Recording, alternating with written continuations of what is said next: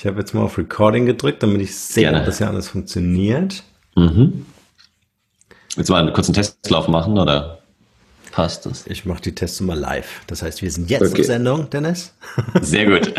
Weil ich liebe das, weißt du, wenn Podcasts so aus dem Leben sind und nicht, Ja. dass wir irgendwie so an der Startlinie und jeder wartet auf den Schuss, sondern wir nehmen das jetzt direkt auf und du sagst uns jetzt, wo du genau sitzt. Bevor es hier gleich wie gewohnt spannend weitergeht, ein kurzer Hinweis in eigener Sache. Durch meine Mentorings zum Thema Personal Branding weiß ich, wie entscheidend die Umsetzung des erworbenen Wissens ist, um eine Persönlichkeit erfolgreich als Marke aufzubauen. Also habe ich ein Team zusammengestellt mit Leuten, denen ich vertraue und mit denen ich schon seit vielen Jahren zusammenarbeite, um für dich einen Personal Branding Full Service anzubieten. Was das bedeutet? Ich sag's dir. Wir bieten dir ab sofort das exklusive Personal Branding Mentoring mit mir an, erarbeiten für dich einen individuellen Masterplan entsprechend deiner finanziellen Möglichkeiten und erledigen die vollständige Umsetzung aller erforderlichen Maßnahmen. Auf diese Weise können wir den Erfolg deines Personal Brandings sogar garantieren. Du sparst dir damit eine Menge Zeit, hast Zugriff auf echtes Experten-Know-how und kannst sofort starten. Wenn das für dich als Einzelperson oder Unternehmen spannend ist, geh auf markenrebell.de slash personal-brand-mentoring. Den Link findest du natürlich in den Shownotes und buche gleich ein kostenfreies Vorabgespräch. Und nun viel Spaß mit der heutigen Podcast-Folge. Der Markenrebell Podcast. Spannende Interviews, wertvolle Strategien und provokante Botschaften für Führungskräfte und Unternehmer.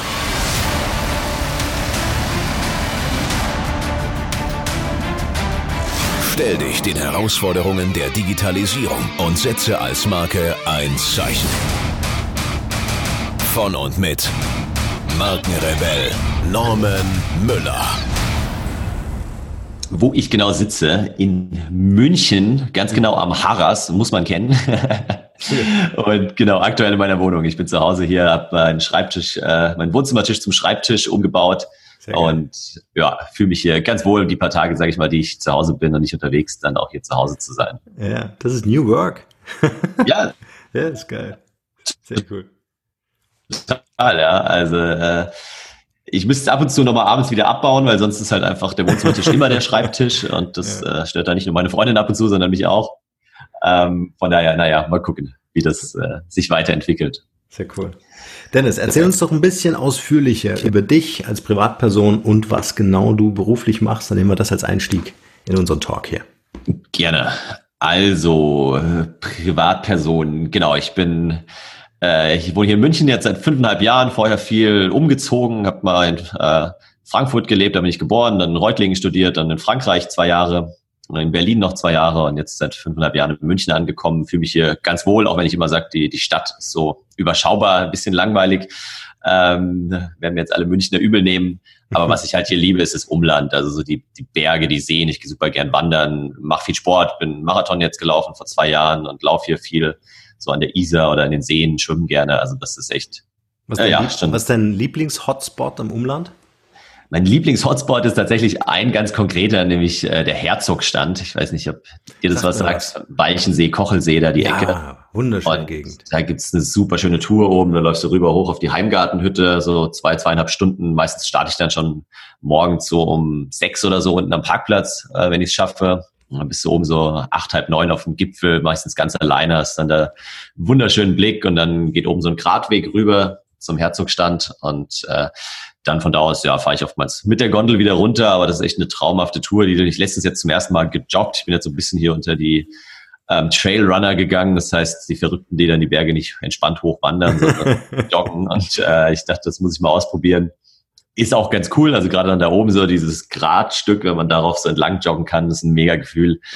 Ähm, ansonsten, ja, ist es halt schon anstrengend und äh, da hat man bei der Wanderung ein bisschen mehr Entspannung dann.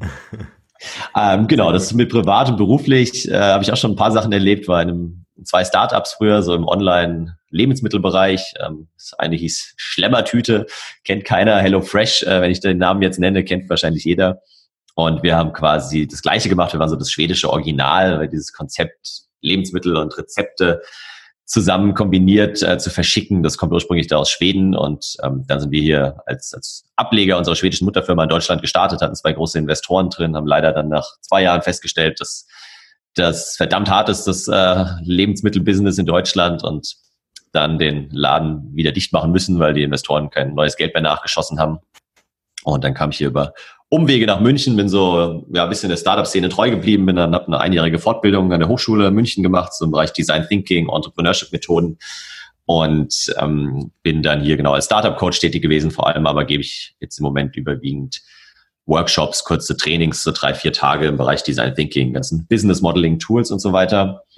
Und parallel habe ich jetzt vor drei Jahren mich so gefragt, was würde ich denn den ganzen Tag machen, wenn ich kein Geld damit verdienen müsste? Was ist so wirklich meine, meine Leidenschaft, das, was mich irgendwie antreibt und kam dann auf das Thema Business-Ratgeber, mhm. die ich halt schon immer, ja, eigentlich seit 15 Jahren, wenn ich ehrlich bin, immer leidenschaftlich gerne lese. Angefangen hat so mit David Allen damals, dieses Getting Things Done, ähm, was ich irgendwie verschlungen habe und dann auch viel daraus umgesetzt habe und gemerkt habe, dass es echt krass ist, wie halt so ein kleines Büchlein irgendwie für 9,99 Euro da mein Leben äh, positiv beeinflusst hat und habe mir dann immer wieder bei verschiedenen Fragen im Leben einfach einen, erstmal ein Buch geholt, bevor ich dann irgendwie mich ja, ein Coaching gebucht habe oder irgendwie zu einem Seminar gegangen bin oder so, habe ich diverse Bücher gelesen, in der Zahl äh, mittlerweile so knapp 500 und daraus jetzt die letzten drei Jahre einen Blog aufgebaut, wo ich wöchentlich dann ein Buch vorstelle, das zusammenfasse, ganz gute Leserschaft jetzt habe und ähm, jetzt tatsächlich genau ein, ein eigenes Buch zu dem Thema geschrieben habe, weil ich immer wieder die gleichen Fragen gehört habe. So, was sind denn jetzt die wichtigsten Learnings aus 500 Ratgebern? Worauf kommt es denn wirklich an und so? Und da habe ich jetzt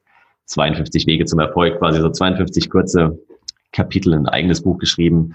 Ähm, aber genau, das Ganze ist quasi so mein, mein Hobby, sage ich mal, mein Side-Project.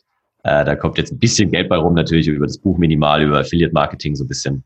Aber ist im Moment noch mehr ein Leidenschaftsthema, soll aber jetzt in den nächsten irgendwie ein, zwei Jahren dann auch sage ich mal, finanziell gesehen einen größeren Teil an einnehmen als so die Design Thinking Workshops und Trainings. Mhm. Aber wie wertvoll bitte? Du hast es mir freundlicherweise geschickt. Vielen Dank nochmal dafür. Offiziell ist auch hier in diesem Podcast. Äh, weil das ist ja im Grunde die Essenz aus den 500 Büchern, die du gelesen hast, die ich jetzt nicht mehr lesen muss. Ganz genau. Das ist die Idee dahinter. Deswegen haben es auch tatsächlich übers Lachen ein paar Verlage abgelehnt. Also ich bin da selbst gegangen letztes Jahr und habe oh, hier von Campus, glaube auch Gabal und so, die ja selbst viele Speaker und auch natürlich Autoren im, im Portfolio haben, die ich jetzt hier so zusammengefasst habe, sage ich mal. Äh, die haben mit der Begründung das abgelehnt, äh, ja, da würden wir irgendwie unsere anderen Autoren kannibalisieren. Ja, zum gewissen Teil. Andererseits muss man ehrlich sagen, natürlich, äh, wenn man da nochmal ganz tief in die Thematik einsteigen will, das kann ich natürlich nicht leisten, sonst wäre mein Buch irgendwie 10.000 Seiten dick. Ähm, das heißt, wenn man sich dann mal ganz dediziert mit einem Autor oder mit einer Thematik dann beschäftigen will, und bis auf Sohle 17 irgendwie runtergehen möchte, dann äh, holt man sich natürlich trotzdem noch das Buch. Von daher ist es, glaube ich, eher auch so ein bisschen Werbung ähm, für andere Autoren.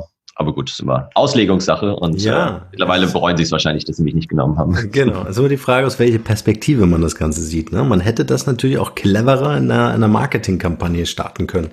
Total, ja. ja. Und mich dann irgendwie als Autor dazu verdonnern, quasi noch ein bisschen mehr Werbung zu machen für die eigenen Autoren und ja, so. Wie geil Weiß ich, hätte ich mich wahrscheinlich nicht drauf eingelassen, aber ähm, ja. Genau. 48 der Autoren findest du bei uns im Verlag. Auch genau. Ja, aber das, das, ist total genial. Das ist, das ist ein toller Aufhänger jetzt für mich. Ja. Weil das ist natürlich, das ist natürlich großartig, ja. Äh, wie so oft im Leben, ähm, äh, es ist einfach nur die Frage, welche Wirklichkeit äh, du so durch deine eigene Brille lesen möchtest oder sehen möchtest. Und äh, äh dein Buch ist ein sehr gutes Beispiel dafür, dass der Verlag, der es hätte drucken können, eigentlich unfassbar viel Potenzial verschenkt hat. Ja. Genau. Ja. Also jetzt der, der es genommen hat, ist Wiley, wo ich jetzt gelandet bin. Und die haben es tatsächlich, also haben sie mir nicht gesagt, aber ich glaube, die haben es auch, auch deshalb genommen, weil die halt nicht so viele andere ganz Bekannte haben. Die haben schon einige Sachbuch, Ratgeberautoren und so, aber die sind in dem Bereich eher dabei, sich jetzt was aufzubauen in Deutschland. Man kennt Wiley halt so über diese ganzen Dummy-Bücher hier, mhm. sind für Dummies, äh, Sex für Dummies und so weiter. Und ähm, darüber sind die bekannt, aber jetzt hier in dem Ratgeber-Business noch ein bisschen neuer und deswegen fanden die es gerade halt sehr interessant. Ja. Ähm, aber ja, letztendlich, also und vor allem bei Büchern, als ob man da irgendwie anderen den Markt streitig macht. Äh, ich glaube, wenn, dann kaufen sich die Leute halt zwei oder drei Bücher. Ja. Aber naja. Nice. Wir packen es auf jeden Fall in die Show Notes, den Link, um das Buch zu bestellen. Ich finde es sehr cool. Ich äh, hätte es ein bisschen eher haben müssen, dann hätte ich es im Urlaub gelesen, aber nichtsdestotrotz freue ich mich natürlich jetzt dann, die Essenz mir äh, zu Gemüte zu führen. Ähm, Immer mal wieder zwischendurch, aber jetzt so äh, bei Amazon hat einer so schön geschrieben, eine Rezension, äh, das perfekte Buch für das Klo. dachte, ah ja, okay, aber sie ging noch weiter, Gott sei Dank. Und dann meinte das darf man nicht falsch verstehen, sondern es sind halt so 52 kurze Geschichten, die man so zwischendurch snacken kann quasi. Ja, und ja. Ähm, tatsächlich ganz gut so, ja, einfach mal fünf, sechs ja. Seiten sind die meistens lang, die lesen und ähm, dann danach sich überlegen, was, was setzt man daraus um. Ja. Kann man Sehr gut cool. auf der Toilette zwischendurch machen. Aber war ein guter Tipp, ja, das werde ich da hinlegen. Ja, genau. Dann kann die ganze Familie von profitieren. ja. Okay, äh, wir hatten gerade das Thema Perspektivwechsel, was ich sehr spannend fand. Äh, du gehst so ganz locker flockig damit um. Hey, Startup ist leider gescheitert. Ähm, ähm, ich hatte lustigerweise vorhin auch einen Talk. Ähm, da ging es genau darum, äh, wie sehen das eigentlich Amerikaner? Ja, da gehört mhm. das ja zum guten Ton. Das ist ja eine Auszeichnung, wenn man äh, sich das harte Wissen erworben hat, ein Unternehmen auch mal an die Wand zu fahren und ja. dann trotzdem erfolgreich zu sein oder gerade deshalb erfolgreich zu sein. In Deutschland ist das nicht ganz so hip. Wie äh, hilft dir das, wenn du andere Startups unterstützt und berätst? Ja, Gute Frage, ja. Also damals, als ich mich, wenn ich mich so zurückerinnere, als wir gerade frisch gescheitert waren, äh, quasi, ich habe ursprünglich jetzt in, in, dem Buch auch ein Kapitel über das Scheitern geschrieben äh, und habe da so ein bisschen recherchiert, woher das Wort überhaupt kann. Das war ganz interessant. Das kommt tatsächlich so aus dem Nordischen von Seed, was wiederum so Holzscheit heißt, also irgendwie so in letztendlich halt in, in Stücke zerbrechen und so. Und das ist es ja auch für viele irgendwie, wenn man scheitert, hat man das Gefühl, wenn man irgendwie das Leben zerbricht und äh, gibt erstmal keinen Halt mehr und so. Und damals war es für mich schon auch blöd, weil ich halt irgendwie, ja, ehrlicherweise viele Freunde sind dann irgendwie so in die Beratung nach dem Studium, haben da gutes Geld verdient, Karriere gemacht und ich war dann irgendwie im Startup, hatte so den Traum, nachdem ich halt in Frankreich studiert habe, dann vielleicht auch irgendwie mal Geschäftsführer von, von Frankreich zu werden für, für das für die Schlemmertüte, wie auch immer das dann auf Französisch gehießen hätte. die das Frage habe ich bis heute noch genau. nicht beantwortet. ja. Notre Schlemmertüte oder so. ähm, und genau, das war so der Traum und der war dann halt irgendwie ja, geplatzt. Dann saß ich erstmal da in Berlin, arbeitslos, hatte auch echt keinen Bock mehr so auf das Startup-Leben, hatte vorher schon ein Praktikum gemacht bei einem anderen Startup und dachte mir, ja, jetzt wieder von vorne anfangen, irgendwie wollte ich nicht. Und ähm, ja, habe mir dann halt Gedanken gemacht, äh, was, was so die Learnings daraus waren. Es gibt ja auch diese Fuck-Up-Nights äh, in, ja. in, Deutschland, was ja auch ganz cool ist, wo die Leute halt einerseits über das Scheitern berichten, aber viel spannender sind ja so die, die Learnings aus dem Scheitern. Mhm. Und das hilft mir heutzutage schon, ja. Also wirklich halt, eines der größten Learnings war einfach damals, wir haben halt, also wir hatten zu viel Geld, muss man äh, Platz so sagen. Wir hatten halt irgendwie gut Geld von den Investoren und haben dann am Anfang nicht so den Druck gehabt, jetzt irgendwie bei den Marketingkampagnen das alles bis auf die dritte Nachkommastelle durchzuoptimieren, sondern haben dann mal hier irgendwie 10.000 Euro für Facebook ausgegeben, mal 5.000 Euro ähm, für irgendwie Google-Kampagnen, dann haben wir offline mal wieder was probiert und so weiter und hatten da so ein bisschen den Luxus, im Nachhinein aber auch das Problem, dass wir da nicht genau drauf schauen mussten und dadurch aber auch nicht so richtig viel gelernt haben. Und ähm, der zweite Schritt ist halt wirklich so, das Nutzerfeedback zu bekommen und da möglichst schnell irgendwie zu vertesten, Feedback einzusammeln und dann nicht zu sagen, ja gut, der Kunde hat es halt nicht verstanden, äh, wie es funktioniert. Ja, dann, dann ist es unser Problem. Dann müssen wir äh, die Kommunikation ändern oder müssen das Produkt anpassen. Wenn der Kunde bei uns anruft und einen Tisch reservieren will für heute Abend, äh, dann haben wir auf der Website irgendwas falsch kommuniziert, weil wir schicken halt die Sachen nach Hause. Und ähm, das waren ja also ein, zwei von, von vielen Learnings und das hilft heute tatsächlich mega und das schafft natürlich auch bei den bei den Startups, die ich jetzt in den letzten Jahren gecoacht habe, dann äh, den, den Respekt, ähm, dass man da weiß, wovon man berichtet und jetzt nicht nur irgendwie ein Buch über Business Model Canvas gelesen hat und ja, ja. Das, das, Wissen irgendwie weitergibt. Wobei diese Tools, äh, muss ich sagen, damals gab es die schon, ja, doch, die gab es schon, ja, aber ich habe wenig damit gearbeitet und hätte ich die damals schon mehr gehabt, so ein, so ein Business Model Canvas, Value Proposition Canvas und die ganzen, wie sie heißen, und mich da noch mehr mit meinen ganzen Kollegen in, in den Nutzer hineinversetzt, hätten die uns, glaube ich, echt geholfen. Ja. Hm. Auch da wieder, es zieht sich wie so ein roter Faden durch unser Gespräch, wieder diese Perspektivwechsel. Ja, also nicht zu glauben äh, mhm. oder das zu glauben, was man vom Haupte her behauptet, äh, sei äh, der heilige Gral, sondern wirklich auch mal zu fragen und so in eine Interaktion und so einen iterativen Prozess aufzumachen. Ne? Ja, ja, total. Also es war auch mega spannend, aber es hat schon Spaß gemacht. Wir sind dann schon auch raus. Ich habe mit ein paar Kunden dann logischerweise auch gesprochen, habe dann halt äh, die Tüten mit ausgeliefert und habe dann die Kunden gefragt, ob ich mal kurz reinkommen kann, mal so quasi gucken kann, wie der Kühlschrank aussieht, wie die Küche aussieht und so. Und ähm, das hätten wir halt noch viel öfter und noch viel früher machen müssen, weil das ist halt mega interessant, ja, ob die Leute jetzt dann irgendwie drei, also es waren immer drei Rezepte quasi inklusive Zutaten. Mhm. Und ähm, je nachdem, manche kochen das irgendwie alles drei direkt an einem Abend und frieren es dann ein oder nehmen es dann mit zur Arbeit am nächsten Tag und so. Teilweise waren es auch irgendwie Pärchen, die dann eine Portion für vier Leute bestellt haben, damit sie einfach äh, dann ein bisschen mehr hatten, um, um das auch aufzuheben. andere, und dazu habe ich mich damals auch gezählt, ähm, die waren halt eigentlich nicht die passenden Kunden. Die haben das mal getestet, weil irgendwie 20 Euro Rabatt drauf waren und dann haben sie aber festgestellt, nee, also bei fünf Abenden die Woche bin ich halt irgendwie einmal mit Freunden unterwegs, einmal mit meiner Freundin irgendwo und äh, den dritten Abend mache ich Sport oder so. Und dann werden die Rezepte halt einfach schlecht und äh, ja, habe ich dann die, die Sachen im Kühlschrank liegen. Mhm. Also, dass man da einfach guckt, wer, wer sind ja so die Nutzer, was haben die für Bedürfnisse und wie können wir darauf eingehen oder wie müssen wir uns einfach vielleicht einer anderen Zielgruppe zuwenden. Das ja. ist schon, schon spannend. Und du hast vorhin äh, von so einer, so einer Sättigung erzählt. Ihr hattet zu viel Geld. Mhm. Ähm, wenn du heute ein Startup beraten würdest, das ähnliche Situation wie ihr, genug Investoren, genug finanzielle Mittel hat im Background, wie bleibt man hungrig, kreativ? Wie bleibt man agil? Ja, das ist eine, eine sehr gute Frage, ja. Also bei uns genau war es tatsächlich so, dass halt irgendwie das, das geht, da war natürlich mussten wir dann reporten, wofür es verwendet wird. Mhm. Ähm, aber das, das war nicht so das Thema. Ich glaube, eine wichtige Rolle spielen tatsächlich die Investoren, ähm, dass man sich halt die richtigen Investoren an Bord holt, nicht nur die, die ans Geld rüberschießen, äh, sondern halt auch die, die wirklich, also man sagt ja immer so Dump Money und irgendwie Clever Money, also die, die halt auch wirklich da Ahnung haben, ziemlich genau vielleicht schon die Kennzahlen kennen und, und da auch immer wieder äh, dich selbst challengen und, und hinterher sind. Ähm, wie bleibt man selbst hungrig? Ja, indem man sich vielleicht immer wieder die Frage stellt, wie könnte ich das Ganze äh, for free kriegen, ohne überhaupt äh, Geld zu investieren, mal so das andere Extrem einnehmen und dann findet man irgendwo die goldene Mitte dazwischen, weil wenn man sich halt überlegt, was wäre jetzt, wenn ich überhaupt kein Geld hätte, was würde ich dann machen, kommt man, glaube ich, auf ganz, ganz neue und clevere Ideen und oftmals gehen diese, funktionieren die dann sogar und dann hat man das Geld immer noch als, als Puffer, als Reserve in der Hinterhand und kannst für andere Bereiche ausgeben, zum ja. Beispiel für, für neue, gute Mitarbeiter. Ja, ja, wichtig. Ja, gute Ressourcen. Einfach auch gute Leute zu haben. Ja, genau. Ähm, ich habe jetzt, ich gucke mal wieder auf dein Buch, äh, 52 Wege zum Erfolg. Ähm, hast du eine, ein Muster erkannt bei den Büchern, die du gelesen hast, äh, was so erfolgreiche Menschen vereint? Was du jetzt auch Startups zum Beispiel weitergeben kannst oder generell ja. Unternehmern?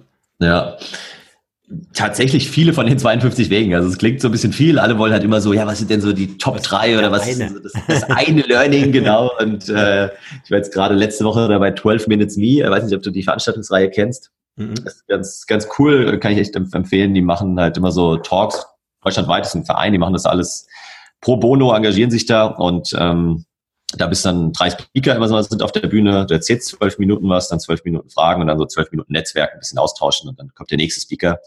Ähm, und das ist echt ein, ein cooles Event und da habe ich eben so ein bisschen die Frage beantwortet, ja, was ist denn so das eine Learning, weil ich halt echt immer wieder gefragt werde, was ist die eine Sache so, auf die es ankommt und ähm, tatsächlich ist es das Thema weniger lesen und mehr umsetzen. Also ich kenne so viele Leute und ich war da auch jahrelang, würde ich wahrscheinlich behaupten, selbst so ein bisschen drin gefangen, dass man halt das eine Buch beendet hat und dann sofort das nächste nimmt oder wie du es beschrieben hast, ja, dann hätte ich es im Urlaub gelesen.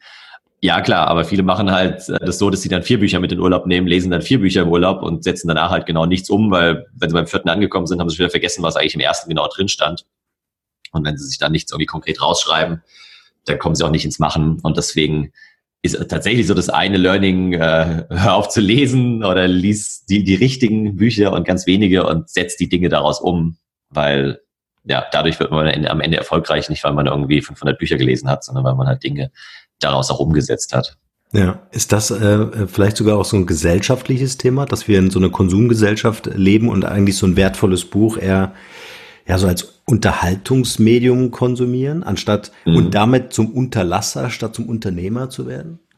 Ja, die Frage stelle ich mir auch schon seit ein paar Jahren. Können wir gerne mal drüber sprechen, was auch so deine Meinung ist, weil ich glaube, einerseits ja, also ich glaube, wir konsumieren heute viel mehr, als wir produzieren. Ähm, sei es auf Instagram, Facebook, die ganzen Social Media Kanälen, aber auch bei Büchern, YouTube, weil man kriegt halt immer alles schon irgendwie ziemlich portionsgerecht vorgesetzt und konsumiert das. Ähm, mhm. Andererseits habe ich schon den Eindruck, dass in den letzten Jahren halt auch viele Dinge produzieren. Also man selbst macht dann halt wieder irgendwie eine Story auf Instagram oder postet sein Bild auf Facebook und so.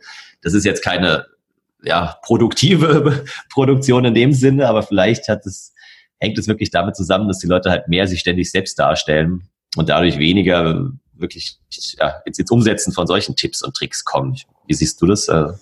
Ja, ich sehe das, ähm, ich sehe das ähnlich wie du. Also ich sehe auch einen sehr starken Konsum, vor allen Dingen sehr sehr heterogen, also nicht so sehr den Deep Dive in ein bestimmtes Thema, sondern eher ja. so in die Breite. Mhm. Und dann lese ich die 25 Bücher und gehe noch auf 13 Veranstaltungen und Seminare und freue mich, dass ich irgendwie nach zwei Jahren sagen kann, ich habe jetzt diese Titel mir erworben.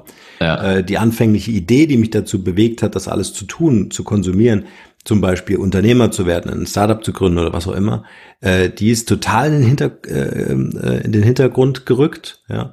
Und man, ja. man kriegt die PS nicht auf die Straße. Also man, ich denke, es, es hat auch viel mit Persönlichkeitsentwicklung zu tun, ob ich wirklich daran glaube und das Selbstbild von mir so klar ist, dass ich das Know-how habe, dass ja. ich eigentlich starten könnte und mich parallel natürlich weiter mit meinem persönlichen Wachstum und dem Wachstum meines Unternehmens beschäftige. Ne?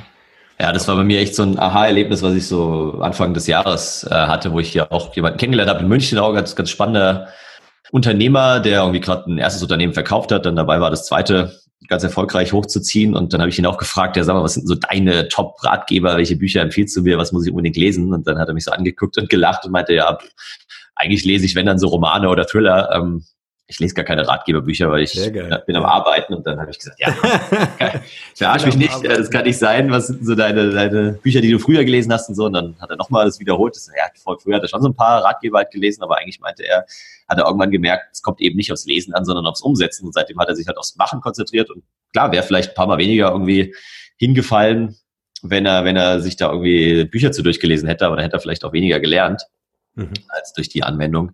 Und da ist für mich eigentlich so richtig äh, der Groschen gefallen, äh, nach dem Motto, ja, letztendlich kommt es halt wirklich auf, auf die Umsetzung an und viele, und da kenne ich jetzt auch einige, seit ich mich jetzt vor, wann war das so, vor dreieinhalb Jahren selbstständig gemacht habe, da haben dann auch mir viel auf die Schultern geklopft, so, ja, krass, und ja, ja, ich habe auch schon Ideen und ähm, mache ich jetzt auch bald und so, ich muss nur noch irgendwie, ja, ein, zwei Bücher lesen und nochmal ein Seminar besuchen und ja, die sind heute noch beim Bücherlesen und Seminar besuchen, also so wie du es gerade beschrieben hast. Ähm, und manchmal muss man halt auch einfach ins, ins kalte Wasser springen, ja. Und wir hatten auch mal so einen, einen Auftrag irgendwie im Bereich äh, Design Thinking, Business Modeling und so, wo wir uns ja echt in die Hosen gemacht haben, sozusagen, gesagt haben, oh, das ist ja total über dem, was wir eigentlich bisher gemacht haben. Aber klar, wenn man irgendwie sich weiterentwickeln will, dann ist es meistens über dem, was man bisher gemacht hat, weil sonst macht man halt immer nur die gleichen Workshops und Projekte und so. Ja, ja. Und das, was du gerade beschreibst, dieses Gefühl, das, ich nenne es intuitive Kompetenz. Wenn mhm. du dieses Gefühl hast, ja, dann bist du auf dem richtigen Weg zu wachsen. Ja, ja. Also wenn du das Gefühl hast, oh, das könnte grenzwertig sein äh, meiner meiner Leistungsfähigkeit, ja, dann ist es ja genau wie äh, diesen Muskel zu trainieren, wo du sagst, ob ich das Gewicht jetzt nochmal hochkriege oder diese letzten 15 Kilometer noch schaffe. Du bist ja. Marathon gelaufen, großer Respekt. Ich habe mir das Video online angeschaut, äh, wo du darüber auch berichtet hast im Vortrag. ja. Also äh, äh, das, das ist genau der, der, der eine Schmerzpunkt. Ne? Im, Im Kampfsport sagt man, äh, da beginnt Do, der Weg. Der beginnt okay. dann, wenn du gar nicht mehr kannst, wenn du glaubst vom Kopf her, dass du es nicht mehr kannst und dann weitermachst, dann beginnt Do, dann beginnt dein Weg. Ja. Ja. ja, total. Also das und das, wie du schon sagst, ja, das ist so ein bestimmtes Gefühl, wo man sich nicht so ganz sicher ist, auch mal schlecht schläft vielleicht ein paar Nächte. ähm, aber wenn man es dann halt irgendwie gemacht hat, dann weiß man, ja krass, äh, es geht halt doch irgendwie. Und der Kunde hat es nicht mal gemerkt, dass man da vorher eigentlich gar nicht viel Ahnung von hatte. Äh, sozusagen, man hat sich dann da echt ziemlich gut und schnell irgendwie reingearbeitet. Und letztendlich, was heißt keine Ahnung, oftmals merkt man halt später, ach ja, krass, also eigentlich war mir das schon alles klar, nur man setzt dann nochmal neu zusammen irgendwie die Bausteine. Ja. Ist ja eigentlich egal, ob angestellt oder Unternehmer, wenn du bereit bist, ein gewisses Risiko auch einzugehen, ja, und du voll engagiert bist, ja, dann ist der Kunde ja am, am Ende sogar besser bedient, ja, weil du natürlich alles gibst, um das zu rocken. Ja. Ähm, als wenn, wenn das so eine Gemütlichkeit, so eine, so eine Komfortzone darstellt, ne, in der du dich bewegst und sagst, ja, kenne ich eh. Genau, habe ich schon hundertmal gemacht, dann mache ich bei euch genauso, weil bei den anderen 100 Kunden hat es auch geklappt. Also ja, ja, genau. de definitiv. Ja. Stark. Du hattest gerade in so einem Nebensatz äh, gerade über äh, das Thema Selbstdarstellung gesprochen. Jetzt bist du hier in einem ähm, äh, Personal Branding Podcast gelandet. Ähm, wie, wie wichtig war es so im Laufe deiner beruflichen Karriere, dich selbst als Marke aufzubauen und authentisch zu inszenieren? Ja. Ja, ist super gute Frage. Ähm, Habe ich gar nicht mitgerechnet. Ähm, nee, aber ist echt ein, also mega spannendes Thema, weil ich, äh, glaube ich, da immer noch viel, viel Nachholbedarf auch habe irgendwie. Aber am Anfang, auch so gerade in der Festanstellung, ich meine, ja, da muss man so ein bisschen auch immer mit den richtigen Leuten Mittagessen gehen, sich vernetzen. Das habe ich schon immer ganz gern gemacht. Ähm, aber man stellt sich jetzt nicht selbst da, man verkauft sich auch nicht selbst und dann halt der Weg in die Selbstständigkeit am Anfang war schon echt, ja, hart. Dann irgendwie äh, immer quasi zu erzählen, wie toll man ist, was man schon alles gemacht hat und immer so ein bisschen Name-Dropping dann auch zu betreiben. So, ja, ich habe mit dem schon mal gearbeitet und mit dem und ähm, letztendlich, äh, ja, ist mir das ist mir das am Anfang echt schwer gefallen. Ähm, habe dann aber irgendwann gemerkt, dass eigentlich so ganz ganz natürlich äh, über die Lippen kommt und man halt einfach so ein bisschen ja auch von dem erzählen muss, was man schon gemacht hat und habe mich dann äh, mit zwei Kollegen zusammengetan. Wir haben damals eine, eine Innovationsberatung gegründet vor vor dreieinhalb Jahren und ähm, der eine davon, oder waren beide eigentlich da, sage ich mal, ziemlich gut drin. Also ich war da echt immer so ein bisschen der, der schüchterne, zurückhaltende und die beiden waren schon manchmal so ein bisschen Dampfplauderer, mhm. um es mal salopp zu sagen. Und dann dachte ich mir, ja, gut, das ist eigentlich nicht so mein, meine Art, aber vielleicht kann ich mir davon halt ein bisschen was abschauen. Und ähm, war dann halt, waren bei vielen Akquisegesprächen und, und Kundenterminen damals und so. Und es war schon ganz interessant, wie ich dann auch da immer mehr und mehr so, so einzelne Sätze abgeschaut habe, angefangen habe, äh, ja, so ein bisschen selbstverständlich zu sprechen. Das ist ja schon so ein, so ein Wording-Thema manchmal, was damals aufgefallen ist, ob du jetzt sagst, ja, das Projekt habe ich jetzt einmal gemacht und es war irgendwie ganz erfolgreich so, oder ob da sagst, ja, also meistens, wenn ich das Thema habe, dann löse ich das so und so. Und ich habe die beiden anderen so angeguckt und dachte mir so, hä, warte, ihr habt das auch erst einmal gemacht in eurem Leben. Aber du jetzt sagst dann einfach so, ja, also bei dem Thema machen wir das immer so und so und dann denkt der Kunde, ah ja, krass, okay, ähm, er hat Ahnung und wie gesagt, am Ende, glaube ich, ähm, muss man immer so den Mittelweg finden. Also darf jetzt nicht nur irgendwie heiße Luft sprechen, ähm, sondern es muss natürlich auch was, was irgendwie dahinter sein. Aber ich glaube, das habe ich eh mitgebracht und da eher so ein bisschen die Zurückhaltung. Von daher hat sich das dann ganz, ganz gut gefügt und ich habe von den beiden da einiges gelernt. Ähm, und ja, mittlerweile merke ich halt echt, dass das so das, das A und O ist, sich immer wieder zu verkaufen, andere Leute zu vernetzen, ähm, wieder mit, mit spannenden Persönlichkeiten und darüber halt auch selbst im, im Gespräch zu bleiben. Ja. Ich finde es äh, sehr gut, dass du sagst, dass du so bei dir auch bleibst. Ja, also ähm, es gibt natürlich äh, Leute, dass das äh, weiß man dann spätestens so in der Schulzeit wahrscheinlich oder sogar im Kindergarten, wenn man sich noch erinnert, äh, dass es immer so einen gibt, der der sich so besonders inszeniert und in den Vordergrund äh, drängt. Ne? Ja. Ähm, ich finde es eigentlich viel charmanter, wenn man eher so an das Statement unterwegs ist. Also wenn man jetzt nicht so extrovertiert und laut ist. Es gibt ja so Persönlichkeiten, die einfach durch ihre, die Lautstärke des Sprechens ähm, äh, beeindrucken wollen oder es genau. auch tun am Ende. Ähm, sondern dass man eher so, äh, wenn ich was sage, dann äh, kannst du davon ausgehen, ich habe mir darüber Gedanken gemacht, ja, ähm, äh, und und dass man so die eigene Persönlichkeit auch so sein lassen darf. Ich finde es zum Beispiel echt auch gut, wenn man diese, diese Ehrlichkeit, ich habe das noch nie vorher gemacht, aber ich verspreche dir, ich hänge mich voll rein, weil ich voll Lust auf, drauf habe, ja. ist das für mich viel wertvoller, als wenn du wirklich so einen Dampfplauderer vor dir hast, der seine Marke gar nicht nachhaltig aufbaut, weil da braucht ja nur einer im Team sitzen, der einen Ticken mehr weiß und der das Verhalten genau. enttarnt und dein Image ist kaputt und das kannst du nicht ja. wiederherstellen. Ja. ja.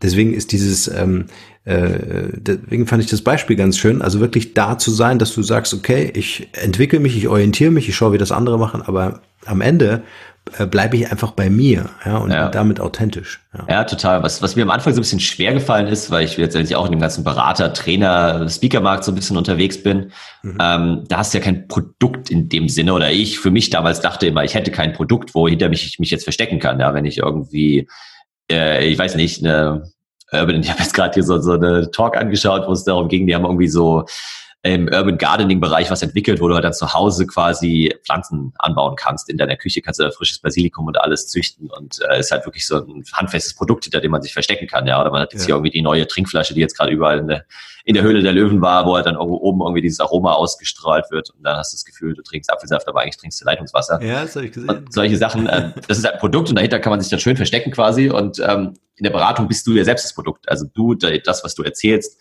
ähm, eigentlich bist du ja den Großteil des Tages halt am Reden und, und vermarktest dich damit auch selbst und andererseits ist das deine Dienstleistung und das ist mir am Anfang mal so ein bisschen schwer gefallen. Ich glaube, das ist jetzt durch das Buch ganz cool, weil jetzt kann ich das Buch wieder so ein bisschen nach, nach vorne schieben und sagen, hier, guck mal, habe ich geschrieben, ähm, schaut euch das mal an und dann, dann reden wir weiter so ungefähr. Mhm. Ähm, aber ja, ich glaube, da, da bin ich immer noch so ein bisschen dabei, mich, mich zu finden auch und zu orientieren, weil klar, da gibt's halt echt so die viele Berater, auch gerade so von denen, ich habe jetzt auch mit einer sehr großen deutschen Unternehmensberatung zusammengearbeitet, da die ganzen Partner im, im Design Thinking geschult. Und äh, die sind halt super smart alle, die checken natürlich die Dinge sofort innerhalb von zehn Sekunden. Ne? haben sie es verstanden, aber dann glauben sie halt auch, sie wissen, haben sofort die Lösung parat und erzählen dann halt von den anderen 20 Fällen, wo das vielleicht ähnlich war, ohne erstmal wirklich final zuzuhören und zu verstehen, was eigentlich so meine Bedürfnisse sind und so. Ja, ja. Und da, genau, muss, ich mal, muss man so ein bisschen aufpassen, finde ich, und ähm, hm. seinen Mittelweg.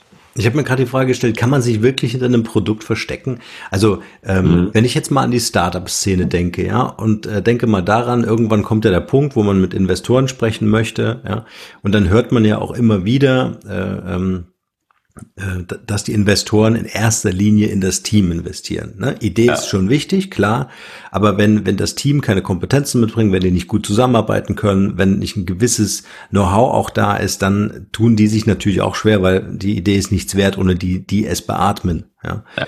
Ähm, ist es nicht extrem wichtig, dass, äh, ähm, dass wenn wir über das Thema Personal Branding, Selbstdarstellung äh, sprechen, dass gerade Startups darüber nachdenken sollten, auch wenn sie ein Produkt haben, dass sie äh, sich als Gründerteam äh, so weit exponieren, nach außen gehen, die Öffentlichkeit gehen, um auch der Community zu sagen, die ja zwangsläufig entstehen wird um das Produkt, äh, hey, uns kannst du vertrauen, dass wir deine Ideen, die du vielleicht als Kunde hast, umsetzen, dass wir uns voll engagieren äh, mit unseren Investoren und Partnern zusammen, das wirklich zu dem geilsten Produkterlebnis äh, zu machen, das du dir vorstellen kannst. Äh, ist also ich sehe das so ein bisschen als Defizit in, in der Startup-Branche, mit der ich ja durchaus auch zu tun habe, mhm. dass man immer so das Produkt nach vorn stellt, genau wie du sagst, ja. Äh, äh, und eigentlich so dieses ganze, guck mal auf unserer Website, guck mal, was das Produkt alles kann. Die verlieren sich in Funktionalitäten, wenn es eine App ist oder eine Plattform ist oder sonst was. Aber du erfährst eigentlich kaum was über die Leute selber. Ja, nee, also ich glaube auch, dass, ähm, genau, ist nicht so ganz klar geworden wahrscheinlich, das ist schon ein Trugschluss. Und da genau, ja. die Gründer versuchen sich halt dahinter zu verstecken oder, oder ich äh, auch ganz gerne. Ähm, aber letztendlich, klar, steht so ein bisschen wie hier Klaus Hipp, gell? dafür stehe ich ja, mit meinem, ja. dafür, dafür stehe ich mit meinem Namen. Ähm, sowieso. Also wenn das der Fall ist. Ich glaube, bei vielen Gründern spielt ja auch so ein bisschen vielleicht eine Rolle, dass sie sagen, ja, irgendwie ist eine coole Idee, ich will das jetzt hochziehen, in zwei Jahren verk verkaufe ich den Laden eh so ungefähr. Ja. Ähm, die identifizieren sich vielleicht auch gar nicht dann genug mit, mit der Idee, mit dem Produkt. Ähm, es kann schon sein, dass es das eine Rolle spielt.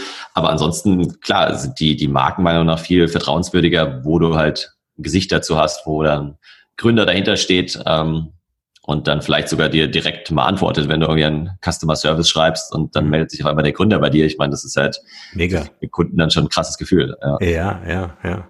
Wie war das bei dir am Anfang? War das bei euch damals relevant? Waren, wart ihr Gründer äh, ähm, äh, für die Investoren wichtig? Also, dass ihr also als Persönlichkeiten mhm. auch transparent genug wart? Also genau, ich war einer so der allerersten Mitarbeiter quasi, ja. Mhm. Ähm, das war halt, wie gesagt, so ein Ableger aus vom schwedischen Startup und die Gründer weniger, was wir ziemlich schnell etabliert haben, war ein Koch, Mark hieß der, heißt er immer noch, ähm, weil die Schweden, da hieß es halt Linas Mordkasse und da war Lina eben so eine bildhübsche Schwedin, war halt so das Gesicht, die war auch überall auf dem Logo, auf der Website und so, und die war halt das Gesicht der Marke, ist es heute immer noch und deswegen dachten wir, okay, wir müssen das auch so machen und haben dann halt ähm, den Koch Mark dann da in Szene gesetzt und, und auch mehr und mehr promoted ich glaube, für die Kunden hat es schon eine Rolle gespielt, ja, weil das war auch so ein ganz sympathischer, bäriger Typ irgendwie. Mhm. Ähm, und da war, war dann schon das Vertrauensgefühl einfach dadurch gewachsen, beziehungsweise die eben Mütter konnten dann auch so ein bisschen ihren Kindern erklären, guck mal hier, die Rezepte hat der Marc ausgesucht äh, und so. Und ähm, das war von daher, glaube ich, glaube ich, schon wichtig, als die Gründer haben sich da eher quasi oder Geschäftsführer damals im, im Hintergrund gehalten. Ja. ja. War, da, war das irgendwie filterbar? Also wenn du mal so an deine 500 Bücher zurückdenkst, die du gelesen hast, ähm, äh, äh, war Personal Branding da immer wieder auch ein Thema oder ist das jetzt erst so ein Trend, den, den wir beobachten? Mhm.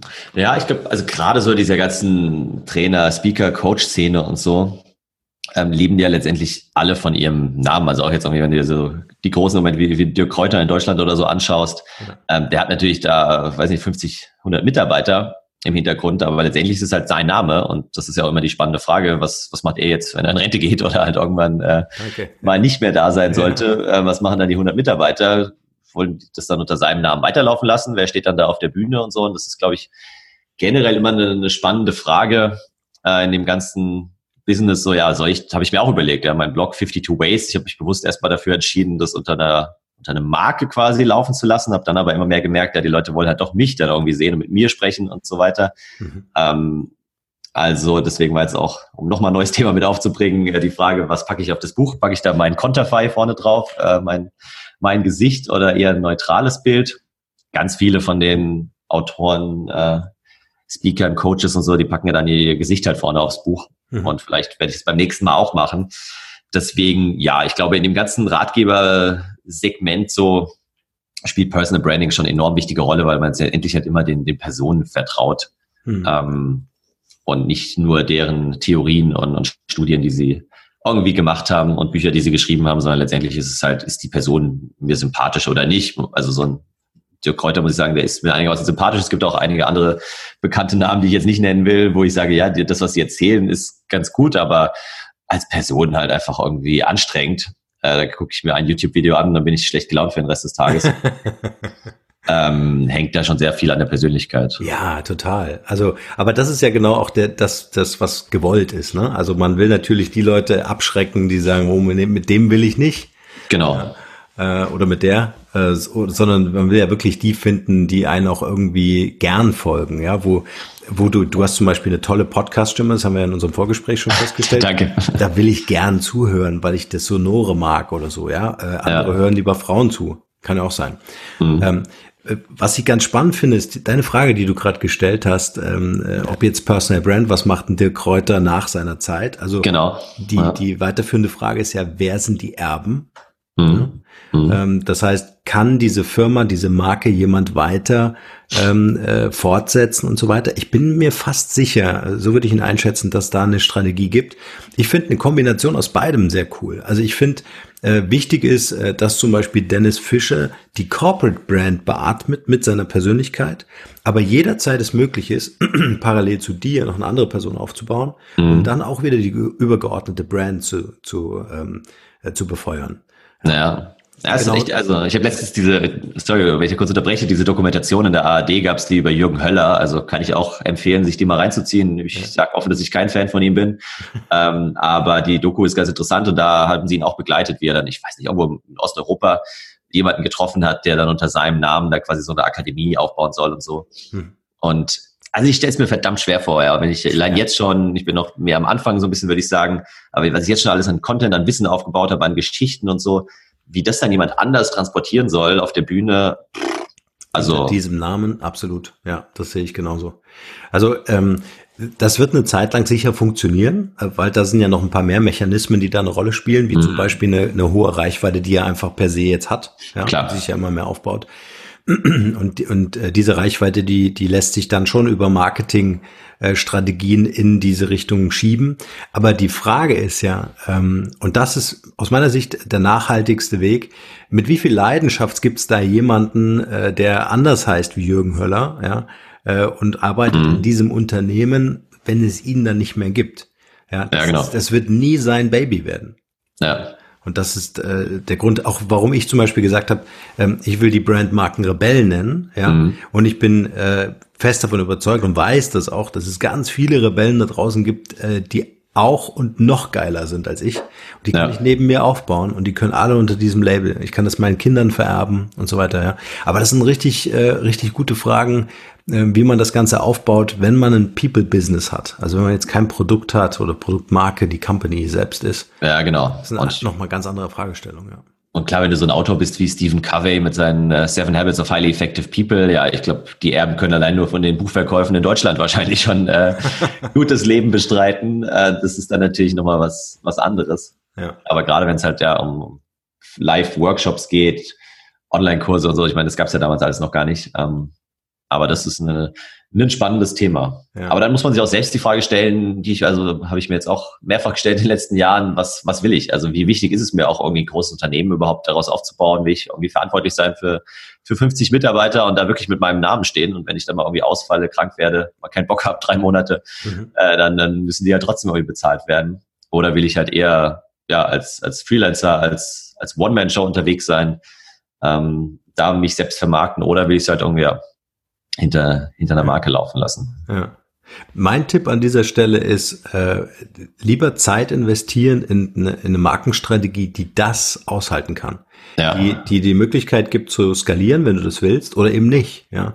ähm, so dass du das nicht, und das ist ja oft das Fatale, dass du dann nach drei, fünf Jahren sagst, oh krass, jetzt habe ich noch einen Partner gefunden, macht total Spaß, ja.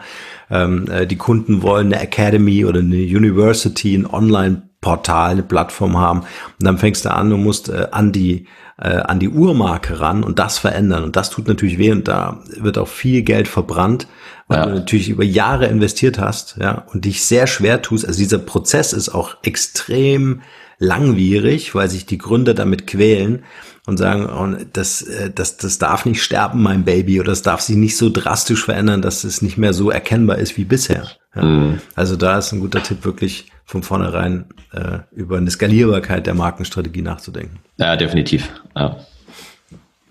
Wow, spannend.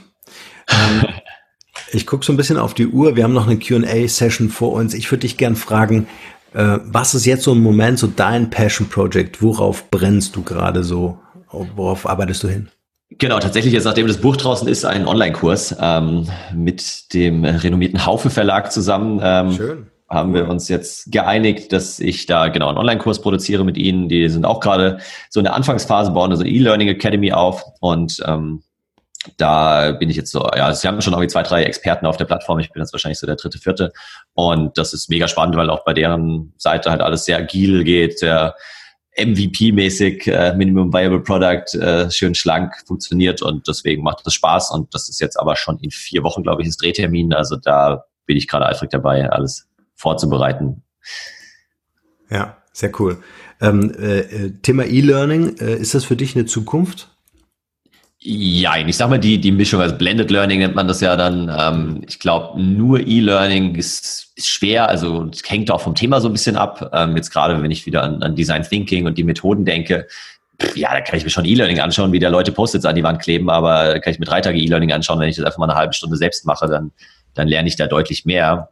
Ähm, aber gerade so die, die Vorbereitung auf, auf so einen Vor-Ort-Workshop und so weiter, ich glaube, da kann man sehr viel machen. Auch Coachings kann man, glaube ich, die viele Dinge ähm, remote machen, über Zoom, über Skype und so. Also von daher hat es, glaube ich, schon Potenzial, aber man muss immer so ein bisschen überlegen, wann ergibt es Sinn, wann nicht. Und ich glaube nicht, dass es komplett irgendwie offline Workshops und Treffen ersetzen wird. Ja. Und Haufe Verlag, finde ich, ist ein super Partner. Ich hatte ja den Markus Reitwiesner bei mir hier im Podcast. Mhm. Äh, kann ja auch nochmal in die Shownotes packen, den Link. Also das ist, ähm, denke ich, ein sehr zukunftsfähiger Laden. Also ich finde richtig cool, was die machen. Ja, nee, die sind da echt ganz, ganz gut unterwegs. Das macht auch ja. Spaß. Worum wird es in diesem E-Learning-Portal gehen? Also an Themen? Genau, letztendlich so ein bisschen äh, einerseits äh, der Film zum Buch, sage ich mal. Okay, ja. Also ähm, viel, viele Themen aus dem Buch äh, werden aufgegriffen und das Ganze kombiniert so ein bisschen mit eben meinem zweiten Standbein, ja, Innovationsmethoden, Design Thinking, Business Modeling und so. Mhm.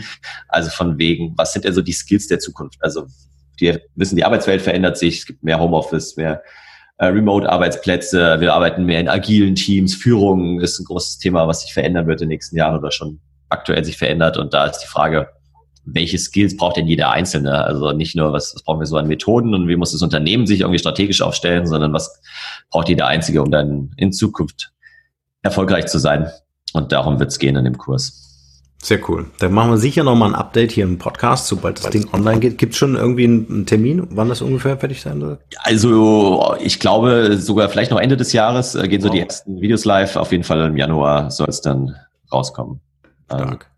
da sind sie echt flott unterwegs, was äh, ja, bei mir gerade so ein bisschen Druck verursacht, aber ich kann damit umgehen. ja, genau. Ja, sehr schön. Du, dann lass uns einsteigen in unsere QA-Session. Ich stelle dir ein paar Fragen und du schaust, ob du mit einem Wort oder einem Satz antworten kannst. Gerne. Frage eins: Was ist deine Mission? Tatsächlich äh, das Wissen aus den Büchern so content, komprimiert und kondensiert wie möglich äh, weiterzugeben und damit anderen Leuten zu helfen, eben schneller mit Hilfe einer Abkürzung erfolgreich zu werden, und zwar persönlich und beruflich. Cool. Hast du ein Talent, von dem bisher keiner weiß? Talent, von dem bisher keiner weiß. Kochen wahrscheinlich. Also ich, äh, dadurch, dass ich da in den Koch-Startups gearbeitet habe, äh, koche ich leidenschaftlich gerne, habe es auch vorher schon getan und cool. ja, mache das immer noch sehr gerne. Was ist so dein Lieblingsgericht? Ich bin auch so ein Hobbykoch. Ich habe überhaupt keine Ahnung. Es schmeckt durch, durchschnittlich bei mir. mein Lieblingsgericht, also ich habe so ein geiles äh, entdeckt vor ein paar Monaten, was ich echt gerne koche. Das sind mit, ist mit Garnelen, ähm, getrocknete Tomaten, Basilikum und das Ganze mit, äh, Sascha, wie heißt der Schnaps? Camp, nicht Campari. Oh, jetzt muss ich mich umschauen und meine Schnapsregal gucken. Schnapsregal. ja. Martini, danke. Genau, mit, mit, Martini abgelöscht und dadurch wird es so ein bisschen süßlich und das Ganze mit Pasta, das schmeckt mega lecker, ja. Wie geil ist das? Sehr cool. Gibt es eine Anleitung, die du dann schicken kannst für die Show? Äh, ja, kann ich gerne äh, schicken. Also es ist aus dem Kochbuch.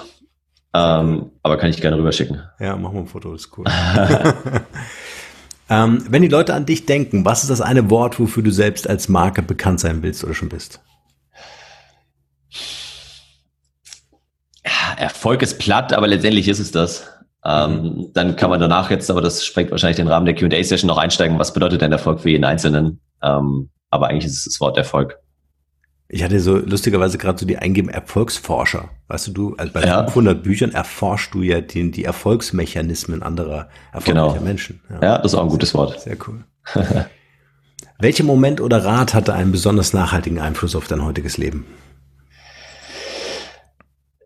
Tatsächlich ähm, diese, also die Story, die ich vorhin beschrieben habe, und das haben mir noch verschiedene andere Leute gesagt, da gibt es auch dieses Zitat von, ob es von Goethe ist oder nicht, streiten sich viel drüber, ist auch egal. Das heißt, Erfolg hat drei Buchstaben, nämlich T-U-N.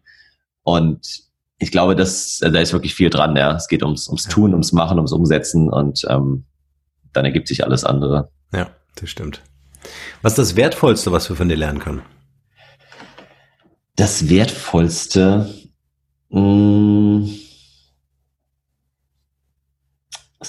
Gut, Frage. Ich glaube tatsächlich, wie man es halt schafft, auch komplizierte, äh, vielleicht auch sogar komplexe Zusammenhänge äh, möglichst einfach irgendwie darzustellen und, und zu vermitteln. Mhm. Kannst du uns drei Internet-Ressourcen oder Mobile-Apps empfehlen, die du selbst verwendest? Also was ich äh, liebe tatsächlich ist Google Tasks ähm, für meine Aufgaben, weil ich immer was gesucht habe. Ich arbeite mit Gmail, wie ich halt meine E-Mails dann zu Aufgaben direkt umwandeln kann. Und ich bin so ein Fan von Inbox Zero. Es klappt zwar nicht täglich, aber häufig. Und damit die Inbox halt leer ist, muss ich ja irgendwo dann die die E-Mails als Aufgaben hinschieben, gleichzeitig weitere Aufgaben anlegen. Deswegen liebe ich äh, Google Tasks als ähm, App. Was nutze ich sonst noch regelmäßig? Ähm, ja gut, Audible für um Hörbücher zu hören natürlich, weil ich lese zwar viel, aber ich kann nicht alles, ich will auch nicht alles lesen. Ich höre auch einige Bücher. Mhm. Und dann finde ich jetzt, äh, du hattest ja Philipp auch schon im Podcast, Upspeak ganz cool yes. ähm, als App und also ja danach auch so ein bisschen Austausch zu gehen, zu schauen, was irgendwie bekannte Mentoren auch sind ja auch viele Autoren dabei und sowas, die sonst noch erzählen und so ein bisschen hinter die Kulissen zu blicken. Das finde ich drei ganz ganz coole Apps. Sehr cool. Viele Grüße an dich, Philipp. Vielen Dank fürs Connecten von Dennis und mir. genau. ähm, ja, Buchempfehlung. Also neben deinem Buch 52 Wege zum Erfolg, die, den Link pack mal in die Shownotes. Äh, Gab es noch eins, was für dich einen besonderen Mehrwert hat, an das du dich sofort erinnerst, wenn du über deine letzten 500 Bücher nachgeschrieben hast?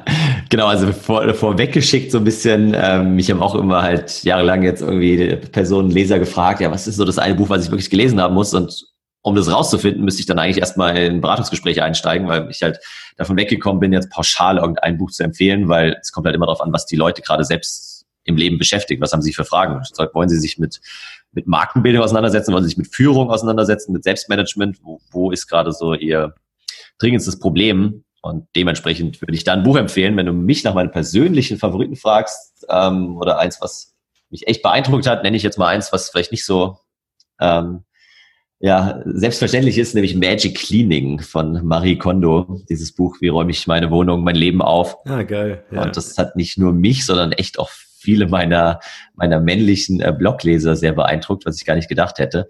Aber die meinten auch, boah, krass, das Buch darfst du keinem erzählen, aber das hat echt mein Leben verändert und ähm, viel aussortiert, aufgeräumt und ich selbst habe äh, damals meine Wohnung einmal um 180 Grad gedreht und irgendwie aufgeräumt.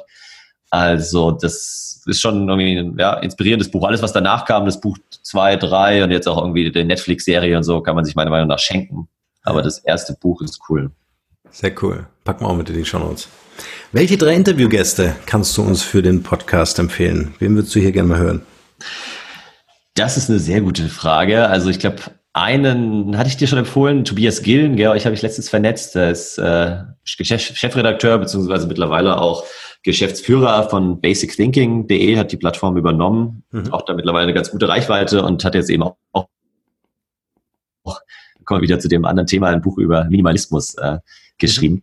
Und das, äh, ja, also habe ich auch hier zu Hause liegen, fand das auch ganz, ganz spannend.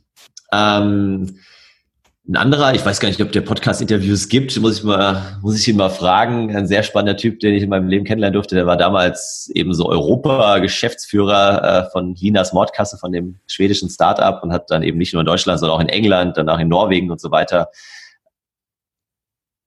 äh, war dafür verantwortlich, verschiedene Startups hochzuziehen. Pete Clifford heißt, der lebt jetzt in Berlin mhm. und ist ähm, ja sehr, sehr spannender Typ, der auch genau jetzt da äh, immer noch in dem Bereich unterwegs ist, ähm, aber glaube ich echt ein guter, interessanter Interviewgast.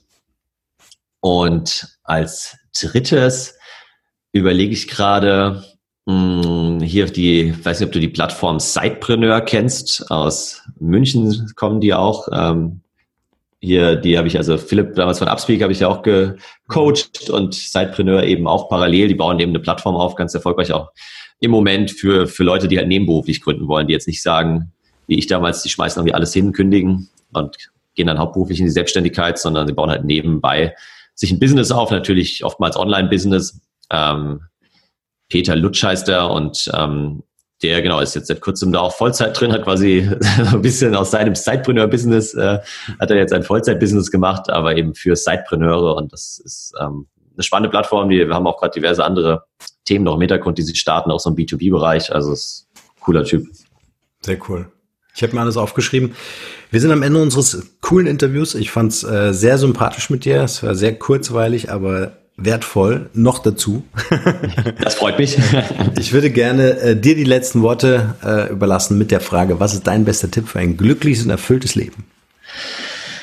Das ist eine gute Frage und ich glaube, wichtig ist, ist wirklich sich darüber Gedanken zu machen, auch nochmal um auf das Wort Erfolg zurückzukommen. Viele, mich hat auch letztens auf Facebook einer angeschrieben oder so gepostet, der meinte, ey, wenn du so erfolgreich bist, wieso musst du dann Bücher schreiben? Und ähm, ja, weil für mich Erfolg jetzt nicht bedeutet, irgendwie mit dem Ferrari äh, durch München zu fahren und ähm, großes Geld irgendwie rauszuhauen, sondern Erfolg ist für mich persönlich Freiheit und ähm, die Freiheit zu tun, was ich will, wann ich will, am besten wo ich will und das habe ich mir jetzt, glaube ich, in den letzten drei Jahren schon ganz gut aufgebaut und es wird, bin ich sicher, noch besser in den nächsten Jahren. Ähm, und da aber ehrlich zu sich selbst sein, was die eigenen Werte sind, ist, glaube ich, ein wichtiger erster Schritt.